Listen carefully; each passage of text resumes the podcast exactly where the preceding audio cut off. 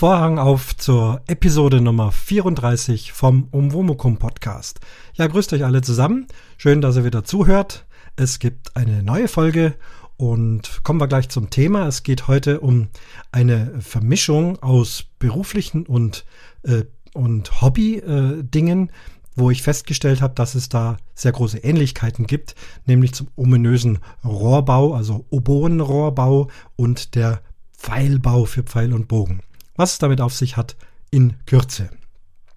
Zur letzten Folge, da ging es ja um Hamburg und München und ich hatte den Martin vom Metacast äh, zu Besuch und wir haben ja auch mal testweise live gesendet. Das werde ich nicht immer schaffen, zumal ich auch nicht immer abends aufnehme.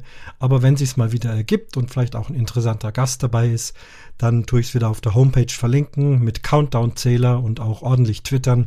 Dann gibt's gerne auch mal wieder eine Live-Folge, wenn da Bedarf dafür da ist. Ja, zur letzten Folge haben wir hier drei Kommentare. Einmal äh, auch ein Martin, aber ein anderer Martin, der Martin Habel. Er schreibt, Hallo Christian, obwohl die Folge doch recht lang ist, ich bin eigentlich Fan von maximal 30 Minuten, habe ich diese auf einen Rutsch durchgehört. War ein sehr interessantes Gespräch. Zum Besuch der Elbphilharmonie als Besucher. Über den Escort-Service vom Hobbyquerschnitt.de sollte ja kein Problem sein, der freut sich bestimmt, von einem Podcaster begleitet zu werden. Über weitere Dienstleistungen müsst ihr euch natürlich einigen. Nochmals vielen Dank für deine Folgen, Martin. Ja, ein äh, interessanter Kommentar. Vielen Dank, Martin. Er hat also den äh, Hobbyquerschnitt-Podcast erwähnt. Von dem hatte ich schon gehört, aber bin noch nicht dazu gekommen, reinzuhören. Das habe ich dann tatsächlich gemacht. Ein sehr interessanter Podcast, den ich gerne jetzt hiermit auch empfehlen möchte. Äh, dort äh, gibt's den Björn und der ist seit einigen Jahren leider ähm, im Rollstuhl ähm, und er erzählt in seinem Podcast zusammen mit einer Frau, die selber nicht im Rollstuhl sitzt, aber ich glaube, deren Tochter ist Rollstuhlfahrerin. Die erzählen sehr unverkrampft über Rollstuhlfahren. So, was hat das mit der Elbphilharmonie zu tun? Ja, müsste auch mal in den Hobbyquerschnitt reinhören. Er hatte da mal so aus äh, Spaß, glaube ich, äh, erwähnt, dass er einen Escort-Service anbieten könnte, weil nämlich Menschen mit Behinderung gerne eine Begleitperson mitnehmen können, kostet, glaube ich, auch nichts. Und wenn er dann mal Karten für die Elbphilharmonie hat, dann könnte man da mitgehen.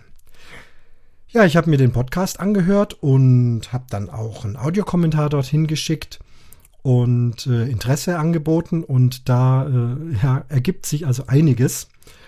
Und da habe ich ein E-Mail vom Björn zurückbekommen. Das lese ich jetzt nicht komplett vor. Das hat jetzt dann wirklich mit seinem Podcast zu tun. Aber er hat auch um Womukum erwähnt und da schreibt er, deine letzte Folge um Womukum war ja interessant. Ich hätte zwar noch weitere Ideen zu Hamburg, aber es war echt gut. Zu deiner Einlassung zum Thema Rolltreppe in Südafrika musste ich lachen, da ich vor kurzem erst folgenden Beitrag von Trevor Noah gehört habe. Bis dann mal Björn Acker Hobbyquerschnitt. Ja, ihr erinnert euch, da hatte ich also erzählt, dass äh, ich in Südafrika in Kapstadt eine Rolltreppe gezeigt bekommen habe mit voller Stolz. Und dieser Trevor Noah, ich kannte diesen Kabarettisten noch nicht. Ich habe mir den Link in YouTube angehört. Der wird hier in den Show Notes stehen. Es ist zum Totlachen. Es ist richtig klasse. Ja, also Björn, vielen Dank für diesen Hinweis und nochmal zurück zum Martin. Ähm, er ist eher Fan von kürzeren Podcasts. Ja gut, ich erzähle trotzdem, wie mir gerade der Schnabel gewachsen ist und äh, meistens wird's halt auch etwas länger. Aber es hat ja auch Kapitelmarken, also wer es nicht in einem Rutsch schafft, so wie es der Martin eben hier geschrieben hat, der kann er dann beim nächsten Mal wieder an der richtigen Stelle ansetzen. Und zum Thema Länge von Podcasts kommt dann witzigerweise genau noch das Gegenteil von der Susanne aus der Boa-Familie. Ähm, ah ja, sie schreibt als Antwort sogar auf Martin Habel. Hallo Christian und Martin. Das war wieder mal eine herrlich kurzweilige Folge. Die Themen interessant gewählt und für mich als Zuhörer keine Sekunde langweilig. Ihr zwei harmoniert recht gut so, dass das Ende der Sendung für mich dann doch total überraschend kam. Wie? Schon zu Ende? Hat mir wieder bestens gefallen. Liebe Grüße, Susi. Ja, so unterschiedlich sind die Geschmäcker, aber das ist auch vollkommen in Ordnung. So ist Podcasten. Der eine mag kürzere Folgen, der andere mag längere Folgen. Ja, und äh, wir hatten so bei circa knapp vor zwei Stunden haben wir dann doch recht abrupt dann irgendwann mal Ende gemacht.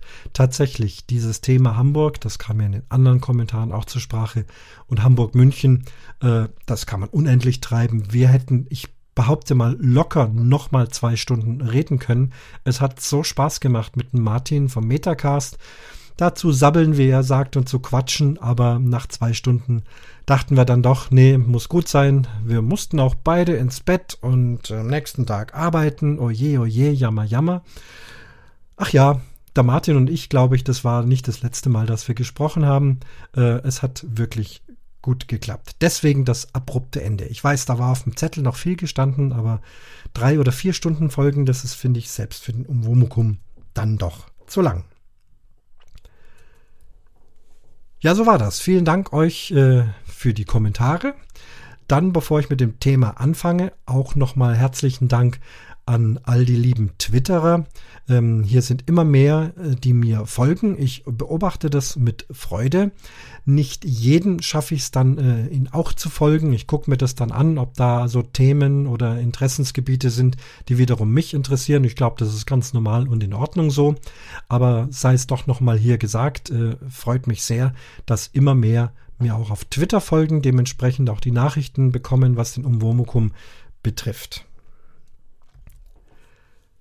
Ja, dann geht's los mit dem Thema Rohrbau und Pfeilbau. Über die Oboe, die ja mein Beruf ist, habe ich noch gar nichts Wirkliches erzählt. Ich bin tatsächlich in diesen eineinhalb Jahren, in denen es den Umwomukum Podcast gibt, noch nicht wirklich dazu gekommen, mal was zu erzählen. Äh, wir fangen heute mal mit dem Mundstück an. Das sogenannte Oboenrohr. Ich werde jetzt keinen Fachvortrag über Oboenrohr äh, machen, über Oboenrohrbau machen, aber euch mal kurz erklären, was es damit auf sich hat. Und später kommen wir dann noch zu Pfeil und Bogen und da habe ich, wie gesagt, verblüffende Parallelen entdeckt. Es ist so, die Oboe ist ein Holzblasinstrument und jedes Holzblasinstrument hat ein Mundstück und dieses Mundstück ist dann dazu da, um die Luft in Schwingungen zu versetzen und das Mundstück ist dann auf dem Instrument drauf. Das kann also auch eine Flöte, eine Klarinette, ein Fagott, ein Saxophon sein. All diese Instrumente haben Mundstücke, die aus Holz sind. Ganz interessant ist ja vor allem das Saxophon. Unvergessen damals Max Greger beim Wim Tölke im großen Preis, wo er mit seinem Saxophon da war. Bekanntlichermaßen ist ein Saxophon aus Metall und dann hat das für alle Zuschauer erzählt und gezeigt. Da ist eben auch so ein Rohrblatt drauf, in dem Fall ein Einzelblatt, also eine einzelne hölzerne Lamelle. Und die wird zum Schwingen gebracht und deswegen ist auch das Saxophon ein Holzblasinstrument.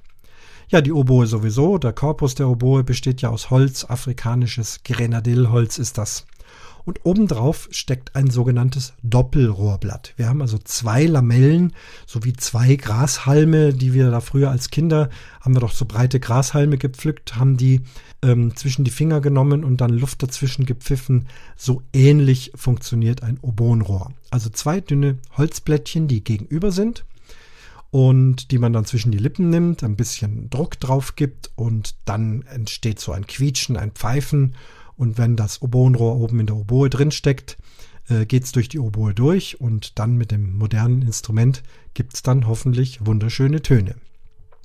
Ja, und diese Oboenrohre, da gibt es keine Fabrik, keine Firma, keine vollautomatische Maschine, die so ein Rohr baut. Also Rohr, das ist so der Kurzbegriff, wir sagen immer Rohr. Also ich sage jetzt nicht die ganze Zeit Oboenrohrblatt oder sowas, aber das ist damit gemeint, das Rohr. Äh, ja, wir Oboisten, insbesondere die Berufsoboisten, bauen das im Prinzip selber. Äh, warum tun wir das? Äh, kann man das nicht irgendwo im Geschäft kaufen? Mittlerweile kann man das in Geschäften kaufen. Äh, aber auch hier kommen diese Oboenrohre nicht aus riesigen äh, vollautomatischen Fabriken, sondern letztendlich auch immer von Oboisten, die es sich äh, teilweise auch zum Beruf gemacht haben, hauptsächlich Oboenrohre anzufertigen. Das ist sehr viel Handarbeit, das ist äh, sehr große, feine und präzise Arbeit. Man braucht eine Menge teures äh, Werkzeug dazu und äh, feinmechanische Instrumente und Werkstücke, die auch eine ganze Menge Geld kosten, aber dann, wenn man sie hat, sehr schön sind. Und bis dann so ein Oboenrohr angefertigt ist und wirklich alles Handarbeit, könnt ihr euch vorstellen, dass das nicht ganz billig ist. Ich glaube, ich kaufe nie Oboenrohre, aber die aktuellen Preise sind mindestens 25 bis 28 Euro für ein so ein Rohrblatt. Äh, wahrscheinlich sogar auch teilweise bald schon mehr. Ich werde immer gefragt, wie lang hält so ein Rohr? Da kommt natürlich darauf an, wie stark man es beansprucht. Es ist ja ein Naturprodukt. Diese Hölzchen, die schwingen nicht endlos. Sie werden irgendwann ausgeleiert und dann klingen sie nicht mehr oder es geht keine Luft mehr durch und dann muss man sie schlichtweg wegwerfen. Also bei mir hält so ein Oboenrohr ein bis zwei Monate, wenn ich es recht intensiv nutze. Beim Amateur-Oboist äh, kann es auch länger gehen, wenn der nur zwei, dreimal die Woche darauf spielt hält es natürlich entsprechend länger. Aber so oder so, irgendwann ist es kaputt und man braucht ein neues. Und ihr könnt euch vorstellen, gerade beim Berufsmusiker, das würde also ordentlich ins Geld gehen. Das Geld ist aber eigentlich nicht der Hauptaspekt, sondern die Individualität, das ist das Entscheidende. So ein Rohr besteht aus sehr vielen Bauteilen und sehr vielen verschiedenen Maßen ähm, und die kann man quasi unendlich kombinieren. Jeder Oboist äh, findet irgendwann seinen eigenen Weg aus diesen ganzen Parametern. Und äh, gekaufte Rohre, die sind mehr oder weniger Standard. Da gibt es ein paar Abweichungen, wo man vielleicht sich was wünschen kann. Aber so ganz speziell für seinen eigenen Stil, für sein Instrument, für die Art und Weise, wie man spielt, auch anatomisch, wie die Lippen, wie die Zähne geformt sind, kann man doch so ein Rohr nur individuell so anpassen, indem er es selber baut. Aus welchen Bauteilen besteht sowas? Wir beginnen äh, mit einem rohen Stück Holz. Das ist so ein rundes äh, Holz, 10 Millimeter dick, muss exakt kreisrund sein. Ähm, es sieht aus wie Bambus, ist aber eigentlich eine Art Schilfgras. Ähm, der lateinische Name ist Arundo donax und das Holz, das äh, wir verwenden, wächst nur in Südfrankreich. Dort hat es die entsprechenden klimatischen und Bodenverhältnisse, dass das Holz dann so wächst, äh, dass wir Musik drauf machen können. Dieses Holz wächst dort auf Campingplätzen als Campingplatz, Parzellenbegrenzung, es wächst am Strand, es wächst überall wie wild in Massen, aber nur die absolut super geraden und kreisrunden Stücke kann man verwenden, die werden dort von Firmen geerntet, werden ausgemessen, und alles, was krumm und schief ist, da werden dann so Grasmatten und alles Mögliche draus gebunden. Und wenn Sie dann wieder ein super, absolut mathematisch kreisrundes und absolut gerades Stück finden, dann wird's aussortiert und dann wird's zwei Jahre lang speziell getrocknet und kommt dann auf den Markt für Oboisten. Die dünnen Stückchen, die 10 Millimeter dünnen Stückchen, die wachsen ganz oben. Diese Stange sind mehrere Meter hoch und dann geht es nach unten hin. Der Durchmesser wird immer größer. Dann kommen eben äh, Hölzer, die dann die Klarinetten und die Saxophone und die Fagotte verwenden. Also alle verwenden dasselbe Material. So, ich habe dieses kreisrunde 10 Millimeter dünne Rohr. Das äh, wird dann mit einem Messer in drei Teile geteilt. Dann habt ihr so ein halbrundes Stückchen Holz. Dann wird es in die richtige Länge geschnitten. Dann wird es innen ausgehobelt mit einer speziellen Hobelmaschine. Hier kommt schon ein Prozess, der wieder sehr individuell und speziell ist. Wie dick hoble ich dieses Holz aus? Äh, sind die Seiten dünner als die Mitte? Welchen Verlauf hat es? Welche Form hat es? Hier gibt es schon die ersten Entscheidungen, die man treffen muss. Dann wird dieses Stückchen in der Mitte umgeknickt, wie so ein U-Hackerl, haben wir in, in, der Schule immer gesagt. Ja, könnt ihr euch vorstellen, so ein umgeknicktes Stück Papier. So knicken wir auch das Holz. Das ist ja noch ein Stück. Und dann könnt ihr euch vorstellen, jetzt sind aber schon zwei Hölzer sozusagen gegenüber mit diesem Knick in der Mitte. Das wird dann in eine ganz bestimmte Form geschnitten, oben dick, unten dünn, aber nicht gerade in einem Strich runter, sondern das hat dann so einen kleinen Bauch, eine bestimmte Wölbung. Auch hier lässt man sich so einen Fasonschneider individuell anfertigen. Jeder hat da andere Geschmäcker und Wünsche, wie genau diese Form sein soll. Auch das kann man so nicht kaufen, sondern ich habe meinen Fasonschneider äh, länger ausprobiert und verschiedene Formen ausprobiert, bis ich eine Form hatte, die mir gut liegt. Und ich schneide meine Hölzchen nur mit meinem Fasonschneider auf diese Art und Weise. Dann ist es geschnitten, dann wird es mit einem Faden auf eine Metallhülse gebunden. Äh, diese Metallhülse, das ist das einzige Teil, was man immer wieder mal nehmen kann. Da ist dann so ein Kork drum gewickelt und dieser Kork ist dazu da, um dieses Rohr dann in das Oboen äh, in den Oboenhals oben einzuschieben, damit es dann hält. Diese Metall Metallhülse ist auch nicht absolut gerade, sondern hat oben einen, eine kleine dünne ovale Öffnung und läuft dann konisch dicker nach hinten zu. Auch das hat wieder eine ganz spezielle Form, ist eigentlich praktisch wie ein Musikinstrument. Äh, auch da hat wieder jeder andere Geschmäcker, auch wel aus welchem Metall das ist. Manche nehmen Silber, manche nehmen spezielle Messinglegierungen. Also immer mehr Faktoren und ihr könnt euch vorstellen, wie viele Variationsmöglichkeiten es da gibt. So, jetzt habe ich dieses Hölzchen auf diese Metallhülse aufgebunden. Dann wird es oben zwei, drei Millimeter abgeschnitten und dadurch entsteht so eine ovale Öffnung. Und jetzt beginnt man noch äh, circa einen Zentimeter an dieser Spitze auf beiden Seiten dieses Holz mit ganz feinen Messern dünn zu schaben. Auch hier wird wieder nicht nur einfach gerade runter geschabt und auch nicht geschnitten, sondern wirklich so gekratzt. Das ist also so eine ganz feine Arbeit. Ähm, äh, verlangt sehr viel Übung, dauert Jahre, bis man es dann kann. Ähm, auch hier, es gibt zwar Grundformen, aber jeder hat da so seine eigene Handschrift, wie er das Messer führt, wie er kratzt. Und ähm, auch da, ich bin meine Rohre gewohnt. Ich kann auf Rohren von Kollegen zwar spielen, aber nicht auf höchstem Niveau vernünftig spielen. Liegt eben auch wieder daran, dass diese individuelle Art und Weise des Schabens da jeder etwas anderes hat. Es ist wie so eine Unterschrift, wie ein Fingerabdruck. Ja, das ist der Grund, warum Oboisten ihre Oboenrohre selber bauen. Ich mache es Gott sei Dank sehr gerne, das ist ein Vorteil. Es gibt auch Oboisten, die mögen das gar nicht, denn ihr könnt euch vorstellen, es ist sehr viel Arbeit man muss unheimlich fein arbeiten, man muss sehr präzise und genau arbeiten und wenn irgendein Arbeitsschritt nicht genau genug ist, am Ende hat man sehr viel Arbeit reingesteckt und das Ding geht einfach nicht. Es klingt nicht oder äh, es klingt falsch oder die Töne funktionieren nicht richtig. Ähm, oder es zerbricht dann, wenn man zu fest draufdrückt. Kann auch mal sein. Dann hat man so da Stunden an Arbeit reingesteckt. Knack ist es kaputt. Damit muss man eben leben. Äh, wir bauen die natürlich auf äh, größere Mengen, denn ich sage es nochmal, Holz ist ein Naturprodukt und nicht jedes Rohr funktioniert dann.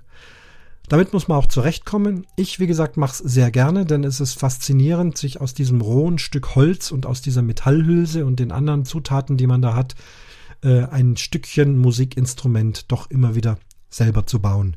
Bin dann fasziniert, wenn man selbst da Hand angelegt hat, dass man es dann nimmt und dann einen hochqualitativen Oboenton erzeugen kann und schöne Symphonien oder symphonische Werke oder Solo äh, darauf spielen kann. Also ich finde es toll.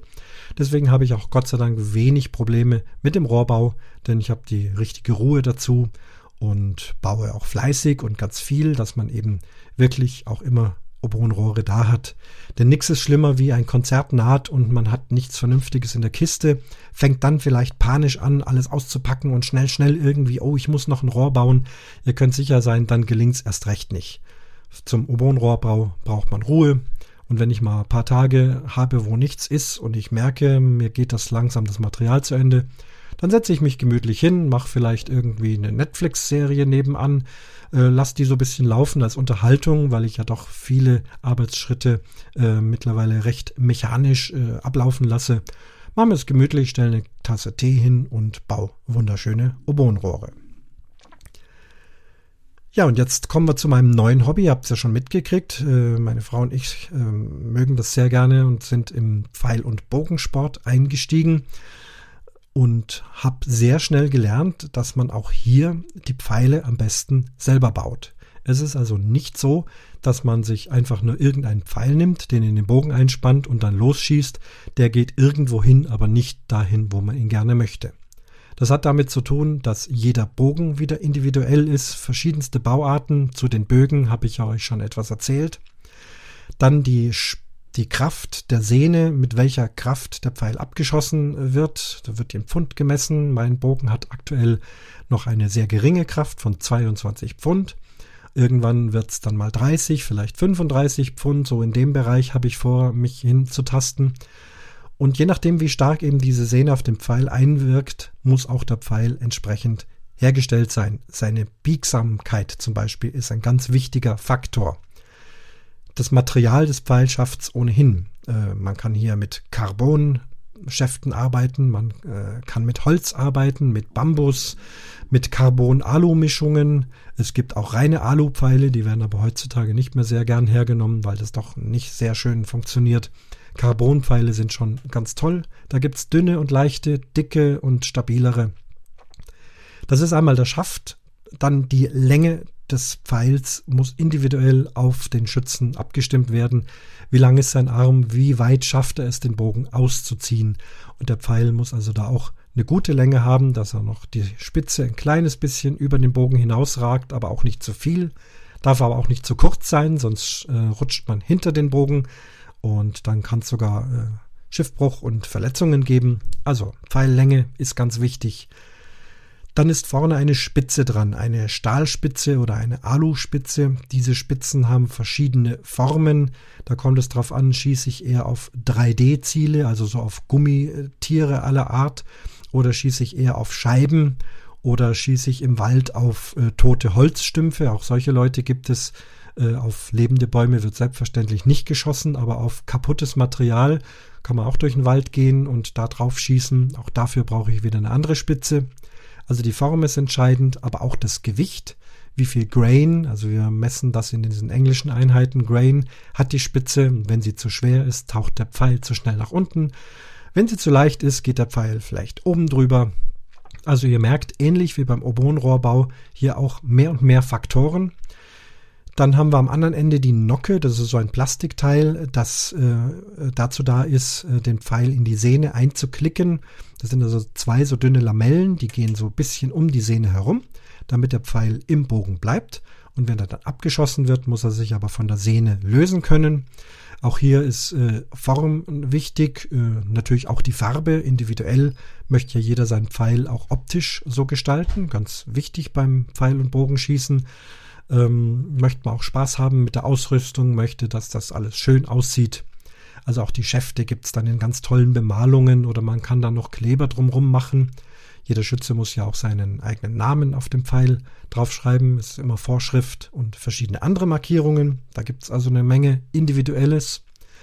Ja, und dann noch die drei Federn. In aller Regel sind es drei Federn. Es gibt auch Pfeile mit vier Federn, aber wir arbeiten in der Regel mit drei Federn da ist ja auch die Variationsmöglichkeit echt unendlich. Erstens mal Naturfedern oder Kunststofffedern. Beim Naturbogenschießen, das was wir so betreiben, doch eher die Naturfedern sind sehr beliebt. Die gibt's in sämtlichen Längen und Formen. Spitz nach hinten laufend oder eher so trapezförmig oder abgerundet. Die Länge ist eine Frage, da hat jeder Schütze so seine Vorlieben. Ähm, es geht ja immer ums Gewicht. Je mehr Material äh, drauf ist auf dem Pfeil, desto langsamer fliegt er. Das kann im einen oder anderen Fall aber auch wieder gewünscht sein. Braucht man einen eher schnelleren Pfeil, braucht man einen langsameren Pfeil. So, und jetzt diese Pfeile kann man natürlich im Fachgeschäft sich herstellen lassen. Auch da kann man sagen, ich möchte es gern so und so haben. Und dann kriegt man das angefertigt. Aber auch das macht die ganze Sache natürlich wieder teuer. Und von daher gehen wir Bogenschützen auch sehr schnell dafür über, ähm, eben sich diese ganzen Materialien zu kaufen, ähm, das auszuprobieren. Ich probiere jetzt mal diese Spitze, ich probiere mal jene Spitze. Ähm, das Bauen dieser Pfeile ist jetzt nicht so schwierig wie beim Obonrohr, aber ist doch auch, äh, muss man sehr genau arbeiten. Man hat den Schaft äh, aus Carbon, da muss man dann Gott sei Dank nichts weiter bearbeiten, außer vielleicht die richtige Länge sägen. Dann wird vorne die Metallspitze eingeklebt. Ähm, hinten wird diese Nocke eingeklebt oder nein, die Nocke wird sogar nur eingesteckt, denn die darf nicht geklebt werden, denn sollte die zu fest an der Sehne sein, dann muss es gewährleistet sein, dass der Pfeil den Bogen verlässt und die Nocke vielleicht noch an der Sehne hängt. Also die wird da nur also fester reingedrückt. Und dann die Federn. Die müssen also da im 120 Grad Winkel an eine ganz spezielle Stelle angeklebt werden.